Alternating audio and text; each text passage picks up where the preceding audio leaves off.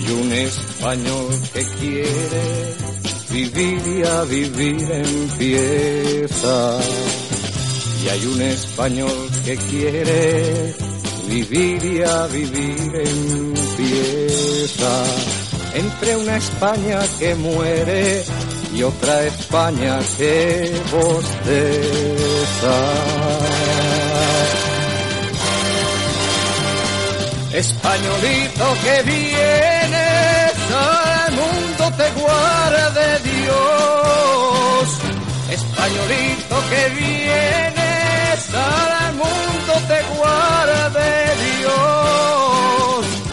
Una de las dos Españas adelante el corazón. Españolito que vienes al mundo te guarde Dios.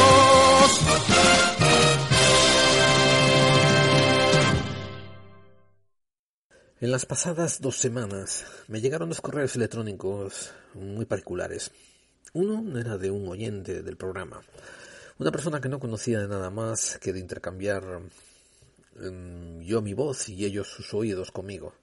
Esta persona me comunicaba por correo electrónico que tenía un allegado, un familiar, que estaba metido un poco en asuntos de geopolítica y que sospechaba que España estaba haciendo una jugada muy interesante en la que iba a envolver a Cataluña y su independencia para distraernos de los problemas endémicos, tanto de corrupción del gobierno, como tanto el gobierno inefectivo, como una monarquía que supuestamente es la cabeza de Estado, pero está ausente, etcétera, etcétera, para enmascarar también todos los casos de dinero perdido por corrupción. Bueno, no nos quedemos con eufemismos, no es un dinero perdido, fue un dinero robado, hurtado, sustraído. Para distraernos de todo eso, nos iban a dar algo así como la lucha por la independencia de Cataluña. El otro correo es de un, un muy, muy, muy cercano amigo mío, una persona que yo casi considero un hermano, un hermano que de diferente madre, y que es una de las personas más inteligentes que conozco en el planeta. Y este amigo también decía que era muy probable que todas las fichas estuvieran echadas, todas las jugadas estuviesen predispuestas para, para meter a España en una cortina de humo donde se reflejaba hacia el independentismo. Ahora, este amigo me mandó un montón de documentación que admito que incluso dos semanas después aún no he acabado de leer, sobre unos documentos que curiosamente fueron obtenidos de ciertos think tanks donde él establece relaciones, establece correlaciones entre las sugerencias que hacen estos think tanks americanos a la situación que hay en Europa y en España en particular.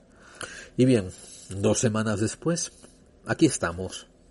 Estoy grabando este episodio a primeros de octubre, poco después de haber emitido el siguiente número 2, el 66, el número 2 de aquella serie que estaba contando de aquella mini historia personal. Pero la razón también por la que me he motivado a, a grabarlo es porque mm, las imágenes tan bestiales, las imágenes tan, tan atroces que nos llegan por ciertos medios, sobre los sistemas policiales abusando a los ciudadanos en Cataluña me llevan a poner un poco de voz en el cielo. No ayuda el hecho de que he perdido mi micrófono normal y me toca ahora usar un alternativo que tiene muy baja ganancia, pero bueno, supongo que ustedes sepan perdonar. Lo más fascinante, lo más fascinante es lo siguiente. España lleva varias décadas divididas entre Em, diferentes categorías de gente abusada. Tenemos em, gente muy racional, gente progresista, gente que ya ha ido más allá del fascismo y de los rojos, del comunismo y del capitalismo, gente que ha ido más allá del PP y del PSOE, gente que ha levantado cabeza y se ha dado cuenta que toda esa basura, esa cortina de humo de niebla que está ras de suelo, es solamente basura para que no nos demos cuenta que mierda pisamos. A esa gente es la que yo me he dedicado a hablarles cada vez que hago un podcast de geopolítica. Pero después tienen una inmensa porcentaje de población española y esto se lo traduzco amigos, se lo traslado al país que no sea España que ustedes vivan, ¿eh? México, Brasil, Francia, Inglaterra, Argentina, Colombia, etcétera, etcétera. Venezuela, claro que sí también. Siempre que haya un problema de disensión, eh, van a encontrarse que hay unos grupos organizados armando bronca y la inmensa mayoría de la población que sale perdiendo. En el caso de España, contamos, como dije, con una población un poco avant un poco de ojos abiertos, que se da cuenta que al final de todo esto esto fue una manipulación social para mantenernos siempre respondiendo a los mismos amos. Pero después tenemos una inmensa mayoría borrega, burra, idiota, descerebrada, que se cree esto de la verdad del PSOE, del PP que se cree la diferencia entre izquierda y derecha dentro de los ámbitos de gobierno. No hablo de las ideologías políticas generalizadas mundiales. Se creen que si, se creen la mentira que cuenta la verdad oficial y después se creen la mentira que es propagada por la disidencia controlada. Yo estoy empezando a sospechar que esos componen a lo mejor el 60% o 70% de la población española. Y los divides entre los españistanistas. Me han oído bien. No son españoles, ni son españolistas, son españistanistas. Son gente que promueve el, reino de Españistán, el reino tercermundista de Españistán, el reino monárquico de Españistán, donde donde la casta política sale con la suya, siguen desfalcando, robando y meándole encima al pueblo mientras le mienten diciendo que es lluvia y el pueblo corre, va corriendo a ponerse un chubasquero. Y después están los otros, los que se creen que algo se puede cambiar desde dentro del sistema, que puedes abrir un, un partido político y que ponen a lo mejor todas sus, sus, su fe y todas sus esperanzas en alguien como Podemos o Ciudadanos. Después en el medio, cambiando diferentes matices, están los cobardes y están los traidores. Están los cobardes que a lo mejor están trabajando en un puesto del gobierno y se siguen repitiendo a sí mismos que ellos van a intentar poco a poco cambiar algo. Y después están los traidores, los traidores que mm, se saben un herederos de la, del franquismo y se saben que no quieren cambiar nada, pero son capaces de decir lo que haga falta decir, dependiendo del día, que sea jueves o que sea viernes o que sea eh, febrero o que sea abril, dependiendo de la audiencia que los oiga, y dicen lo que, lo que sea para mantener su status quo, porque a final de cuentas no se deben a nadie más que a sí mismos, los verdaderos, verdaderos traidores. También hay alguna gente que son ambas cosas, ¿eh? que son cobardes y son traidores. Permítanme hacerles un resumen, un resumen bastante corto de lo que nos ha pasado en los últimos 40 años y nos ha llegado a este momento de crisis en Cataluña ahí va. Resulta que el franquismo, una vez perdida la guerra mundial y dándose cuenta de que ya no va a tener a sus amigos de las potencias llamadas del eje para que lo ayuden, empieza a intentar hacerse amigos con el nuevo imperio, que es el imperio americano. Y la excusa que usa es que ahora los dos estamos en contra del comunismo. La gran diferencia está en que mientras que Franquito y sus allegados, no se olviden nunca de sus allegados, ¿eh? porque sin lameculos no hay Franco. Mientras que Franco se da la vuelta y se pone de espaldas y se baja los pantalones, él y toda su cuadrilla, ¿no? Para que los americanos lo incluyan en el plan Marshall, que apenas lo incluyen, y etcétera, etcétera. Los americanos miran a España como la extensión de México, como ese sitio en Europa donde sirven margaritas, y tampoco ayuda, ¿no? El hecho de que toda la cuadrilla de franquistas eh, permitieron después hacer de España también un imperio de turismo para los europeos y también para los no europeos, ¿no? Durante los años 50, 60 y 70 a, cuenta de traer algo de divisas. Si ustedes avanzan después hasta 1960, los agentes externos del capitalismo y del imperio, que esto muchas veces se confunde con el gobierno americano, y no debiera ser así porque muchísimos componentes del gobierno americano no tienen cuenta, de, no tienen idea de la política exterior que se está haciendo. Esto se trata todo de mm, think tanks, se trata de grupos de poder, se trata de inversores, de, grupos de subvención que usan métodos como por ejemplo el secretismo de la CIA, el secretismo de, las, de los embajadores, para promover la agenda a países externos, para promover el Fondo Monetario Internacional, el Banco Mundial, etcétera, etcétera, etcétera. Pues entran en los años 60 y además de tener una porrada de bases ya en España, pues eh, empiezan a lidiar con el problema de una transición del franquismo, lo que va a venir después. Y esto que quede claro, amigos, cuando hay alguna voz que se opone, por ejemplo la de Correro Blanco, es mandado a volar decenas de metros por el aire, porque con nosotros, con el globalismo anglosajón, no te metas.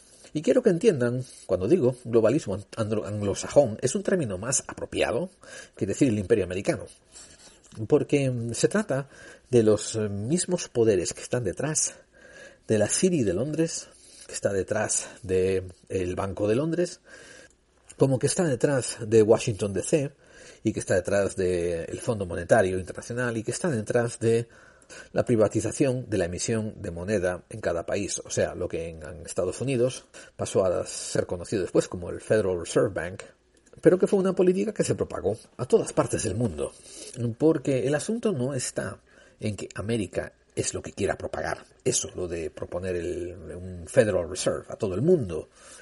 Los que financian a Estados Unidos son, es eso lo que quieren propagar. Y Estados Unidos no es más que una herramienta más a usar, como lo es Inglaterra, como es la OTAN, etcétera, etcétera.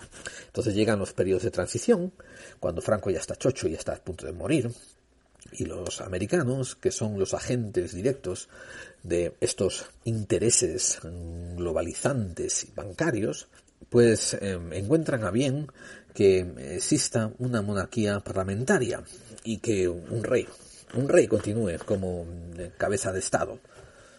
Curiosamente, dentro de la constitución que se escribe en el 78 hay un lenguaje muy bonito, muy, muy chuli, como que en el pueblo reside la soberanía, mientras que el rey es cabeza de Estado. Es un balance muy curioso que es digno para unos abogados constitucionalistas, por ejemplo, que se pongan a definir esos términos. Pero después hay también otro lenguaje que es fascinante, como que la corona es inviolable, o sea, que es imputable, que no se les puede llevar a juicio jamás. Lo cual en un sistema democrático Mm, que se atengan a las leyes del pueblo, eso, eso choca, eso no, no, funciona. Pero también los demás estatutos de la Constitución fueron pasados por el papel de baño, por el culo. Y como por ejemplo el derecho a una vivienda digna, derecho a trabajo digno, derecho a todo, todo, todos los derechos fundamentales. Después la CIA, pues yo estoy, tengo indicios que me indican a mí que es la CIA, eh, pues subvenciona al PSOE en los años, a final de los años 70, como un grupo de disidencia controlada. Eh, los españistanistas que acababan de salir del régimen de Franco todavía están demasiado asustados sobre el comunismo, comunismo, el Partido Comunista, etcétera, etcétera, los rojos. Y la otra cosa que es un poco más tragable y que se aleja un poco del cara al sol y de la falange y de todos esos fascistas es el Partido Socialista. Y gana, muy bien, ganó, ganó Felipe González. ¿Y qué hace Felipe González? Tiene que seguir los citados de los que los pusieron a él en el poder, que son los intereses internacionales. Y nos mete en la OTAN, a pesar de que su campaña dice que no nos iba a meter. Nos apunta hacia Europa, a pesar de que eso no era lo que sugería, y comienza un, un legado de privatizaciones asombrosas, a pesar de que eso no era lo que estaba dentro de su campaña. Una vez más, un ejemplo más claro que tuvimos en los años 80 de cómo la monarquía parlamentaria, el sistema democrático que nosotros creemos tener, es básicamente un sistema de legitimización para legitimar el poder establecido y separar al pueblo del control directo de su destino. O sea, hay unos políticos que están chupando del bote, que no hacen nada, que se tocan los cojones mientras se ríen en el Parlamento cara a nosotros, ¿no? Y después hay un rey que recibe los mandatos del extranjero y él es el que les pasa a los directivos, a los que están en el poder, para que lleven la dirección del país hacia ese lado. Ustedes, yo, los españistanistas, los, los, los despiertos, los de derechas, los de izquierdas, los pobres, los ricos, bueno, los medianamente ricos, Todos nosotros no contamos para nada. Y ahora, a partir del 2000, una vez que entramos en la Comunidad Económica Europea, tal como querían los globalistas, donde la globalización era un sueño que nos decían que bien, vas a poder moverte por toda Europa, vas a poder ser europeo, etcétera, etcétera, pero lo que de verdad querían decir eran que tu tejido industrial iba a ser desmoronado, que tu tejido económico iba a ser redirigido desde un punto externo, que tú ibas a pasar a ser un Estado, un vasallo desde el punto de vista económico de un, de un país externo y que ibas a rendir tu moneda a ese poder externo.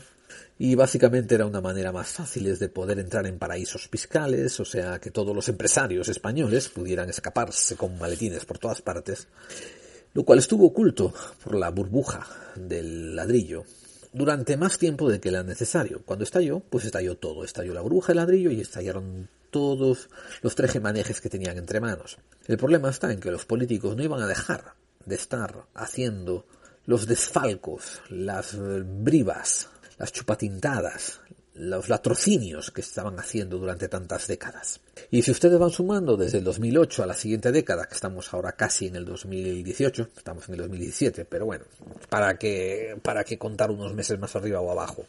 No salen los Gürtel, no sale el caso Nos, no sale el caso de, de Dangarín, las infantas, y bueno, un desmadre político que no hay por dónde agarrarlo. Los de la tuerca de Podemos demostraron que lo que querían era un chollo fijo y una parte del pastel. Lo consiguen y ahí están chupando del bote sin hacer mierda. Y todo, todo sigue igual, solamente que hay una pequeña diferencia. Han pasado ahora 10 años desde el estallido de la burbuja inmobiliaria. Y esta es eh, mi lectura de los indicios que veo. Y muchos españoles empiezan a ya decir, me da igual que el que está al lado mía, el vecino que está pasando hambre conmigo, sea de izquierdas o de derechas, sea de lo que sea opuesto a mí, si los dos estamos jodidos. Así que, ¿qué tal si empezamos a exigirle al gobierno que empiece a ponerse las pilas y hacer lo que tiene que hacer? Y verán amigos, el día en que el pueblo se una para exigir que sus políticos trabajen para él, va a ser el día en que los políticos no van a poder estar cómodamente en el Parlamento jugando al Bejewel, jugando al tres en raya, tocándose las pelotas, durmiéndose en los escaños, cobrando dietas, agarrando eh, coches oficiales, andando de choferes y tarjeta black para irse de putas y de coca. Ustedes, lo que alguna gente ha empezado a entender, no todas, la mayor parte de la gente que escucha este programa ya lo ha entendido, es que si el pueblo se une para exigir que los políticos trabajen, los políticos no van a poder hacer lo que les salga de los cojones. Así que, ¿qué es mejor? Es mejor que los políticos y el estamento de poder se una para hacer que el pueblo sufra, siga jodido y así siga trabajando sin exigirle nada a los políticos. Y ahí aparece la pantalla de humo de Cataluña.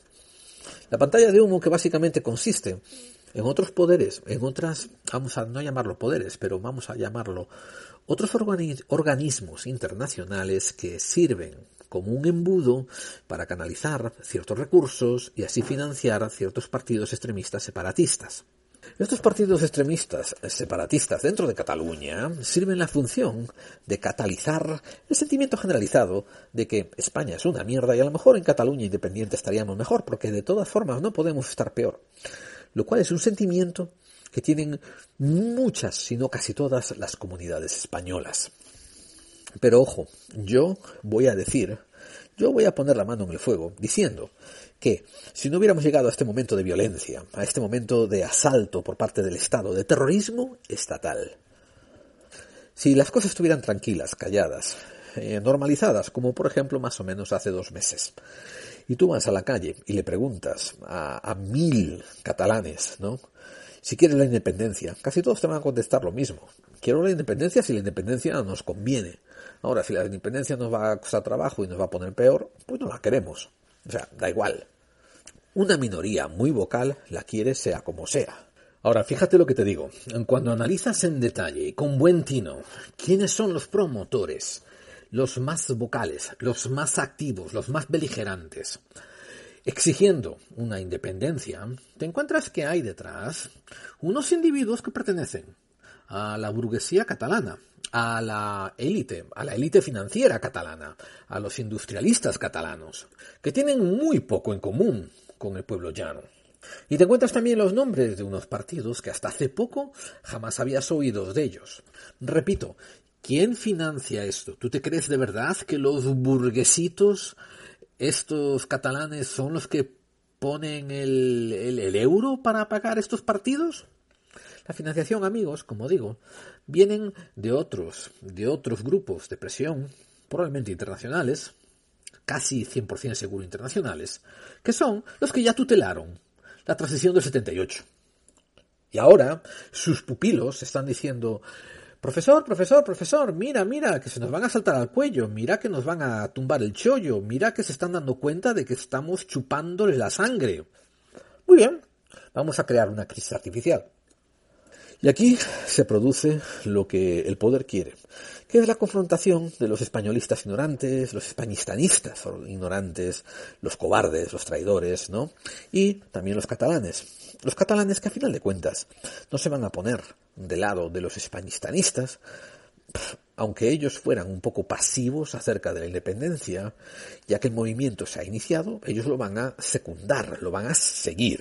Y mientras España, o sea, el resto de la nación y el gobierno centralizado, manda guardias civiles, manda fuerzas de choque, manda policía nacional y sacamos los vídeos donde vemos a todos esos ignorantes becerros descerebrados españistanistas que se ponen a gritar, sí, dale duros, venga, pégale, venga, mándalos para allá, no sé cuánto, ataca a esos catalanes, parcialmente, parcialmente, por algo de envidia a Cataluña, que es tanta seguridad que tienen en su propia autonomía.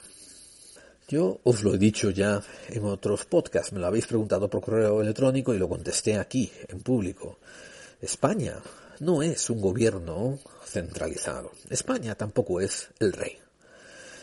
España es un grupo de comunidades, y estoy usando el término comunidades porque fue dado cuando se fundaron las comunidades, pero básicamente son un grupo de pueblos que están dentro de una península geográfica y que se debieran de poner de acuerdo en las cosas que van a hacer juntos, porque no es lo mismo un gallego que un valenciano, no es lo mismo un andaluz que un vasco, no es lo mismo un catalán que un madrileño, no es lo mismo, eso sí, puedo argumentar que son muy parecidos en el siglo XXI, son altamente parecidos. Pero tú no puedes poner un palacio real y unas cortes parlamentarias en Madrid y decirle a todo el mundo, os vais a llevar bien porque si no os mando a la policía, si no os mando a los antidisturbios, si no os cuezo a hostias. Es lo equivalente a decir, como no te rías, te pego. Es lo equivalente a decir, te voy a meter una paliza hasta que te lo empieces a pasar bien. Yo llevo ya sesenta y tantos programas hablando de conspiración, hablando de misterio y hablando también de geopolítica, porque se adhiere, se atañe a la conspiración. Lo que está ocurriendo en Cataluña es una pantalla de humo. Es una pantalla de humo que beneficia a unos cuantos que son los políticos españistanistas. Del Españistán, los de siempre, los del PP, los del PSOE, los aledaños que están alrededor de ese círculo como moscas en la mierda. ¿Por qué? Porque mientras estás mirando para Cataluña, no te das cuenta de que no están imputando a tal tesorero de tal partido por haber robado, no están imputando a tal político por haber robado, no están imputando a esto al otro, y no te estás quejando, por ejemplo, de que una infanta salió de rositas, y no te estás quejando de toda la privatización que te están metiendo, de todas las promesas rotas y de toda la constitución incumplida. El gran problema de esta cortina de humo es como siempre las víctimas. Hay gente que está resultando dañada, lastimada, malherida, etcétera, etcétera. Y otra cosa que, si haces un balance de geopolítica, es posible que ocurra, es que la mala iniciativa que tomó el Estado español de entrar a la fuerza dentro de Cataluña para imponer la voluntad de unos cuantos chupantintas parlamentarios es que están motivando a la inmensa mayoría que estaba templada en cuanto a separación, en cuanto a independencia, a tomar cartas en el asunto y empezar a exigirla. Y ahora os exijo, os, os ruego que dejéis de jugar a las damas y empecéis a jugar al ajedrez. ¿Qué ocurre si dentro de un mes todo queda en agua de borrajas y Cataluña renuncia a independencia por el tiempo que por el tiempo por ahora pues, ¿qué ocurre? Ocurre que España durante unos cuantos años va a tener la voz del arma preparada, lista, para empezar a aducir hay que vigilar a Cataluña. No, no, no, no, no peguemos atención a estos políticos corruptos, no peguemos atención a esta monarquía obsoleta y, inútil, no peguemos atención a todos los desfalcos que hay. No, no, no, fijaros en Cataluña. La otra jugada también bastante viable es que Cataluña, de hecho, se salga con la suya y consiga una independencia. Uy, eso le iría de perlas a España. ¿Por qué? Te lo voy a explicar muy brevemente, amigo y amiga.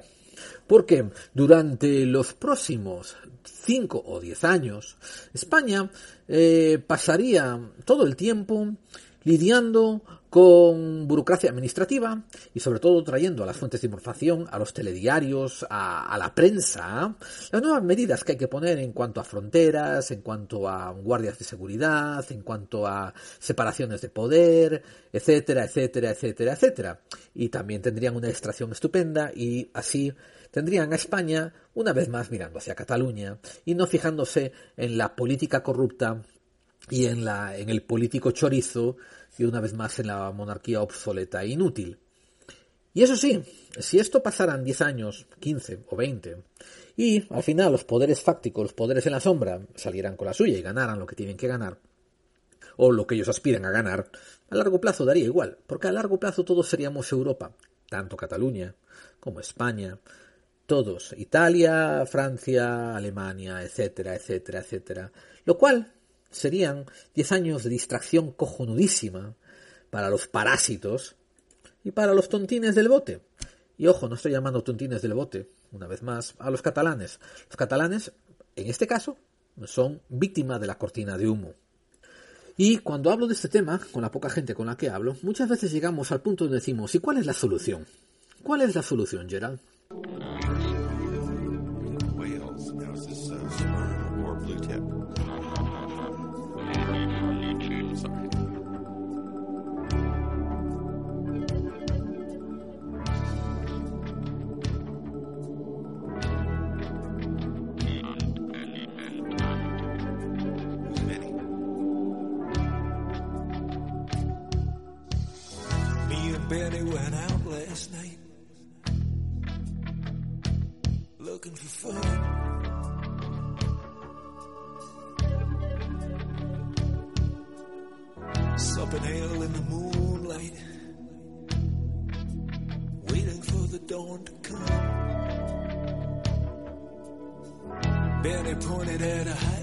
Shop, he said, Hey man, look at all the stuff they got.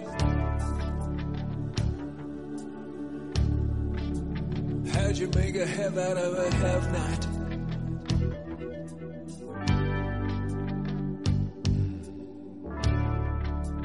Who needs information? When you're working underground. Just give me confirmation.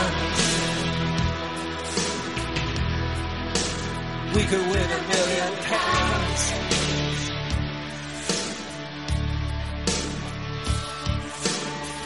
Barely climbed up on a footbridge. And he teetered on the parapet. He said, Can you see the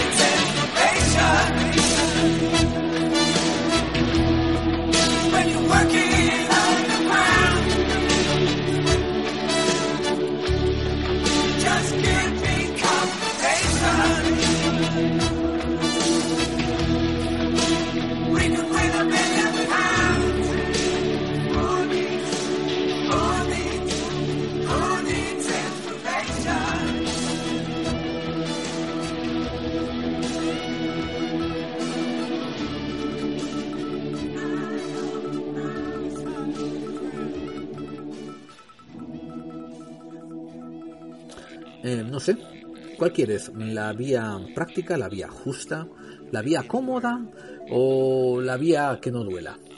Porque yo muchas veces pienso que la vía justa, que probablemente no tiene nada que ver con la que no duele, ni tampoco con la vía práctica, pero la vía justa es empezar a cobrar a todo el gobierno español los 40 años de dictadura franquista y después los otros 40 años de postdictadura franquista enmascarada de una democracia monárquica parlamentaria.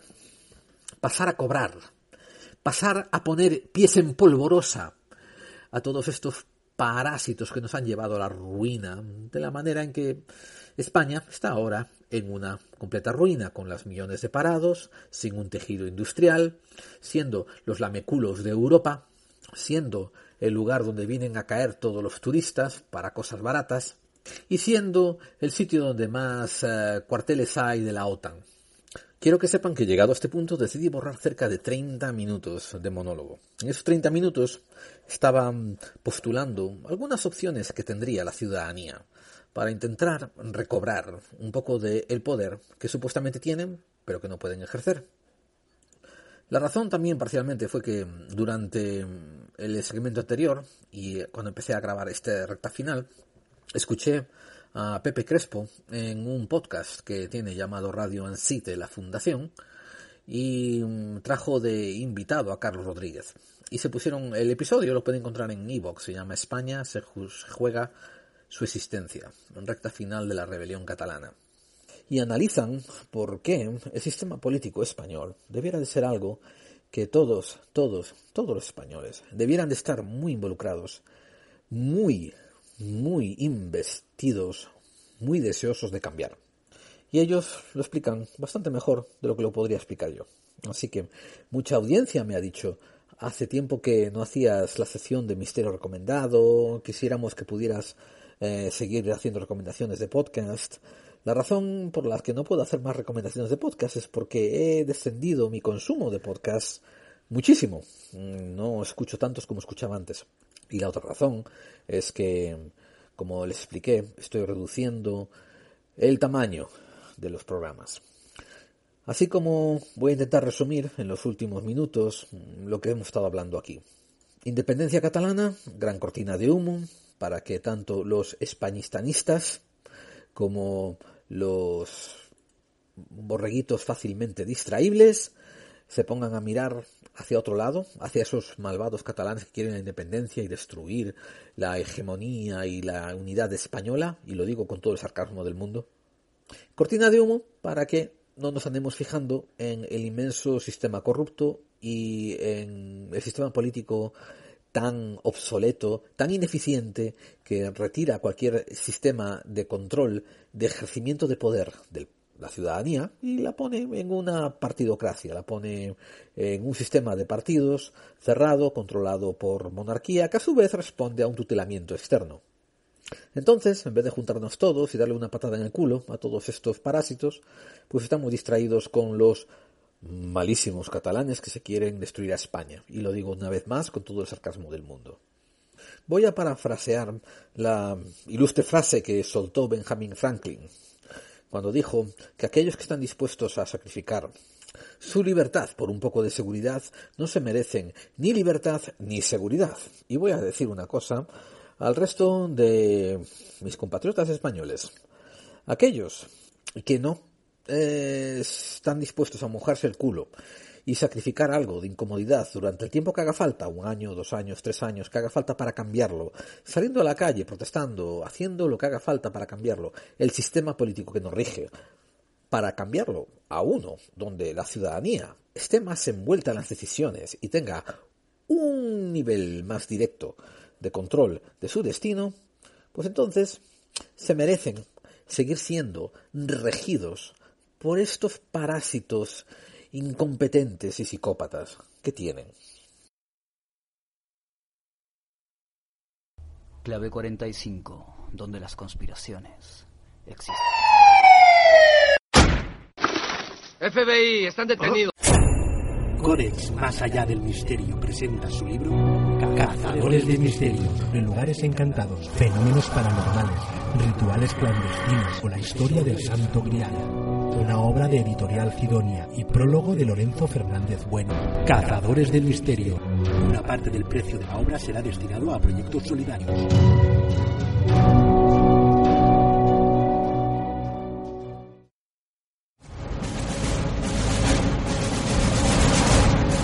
TD, LD, radio. except for the sound of true bells.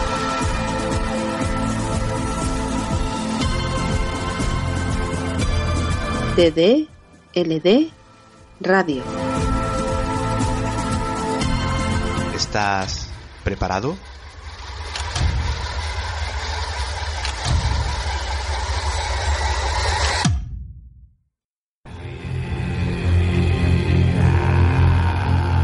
¿Te gusta el misterio? ¿La ciencia? ¿La vida extraterrestre y las conspiraciones pero de una manera objetiva y bien documentada? Pues no te pierdas Enigmas al Descubierto, un programa interactivo donde podrás ver todo eso que estamos comentando a la vez que escuchas.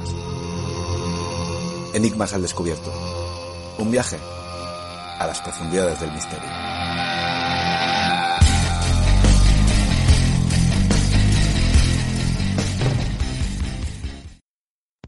Soy Josep Pamies y si puedes escucha la clave 45, eh, donde las conspiraciones, aunque creas en ellas o no, realmente existen. Gracias.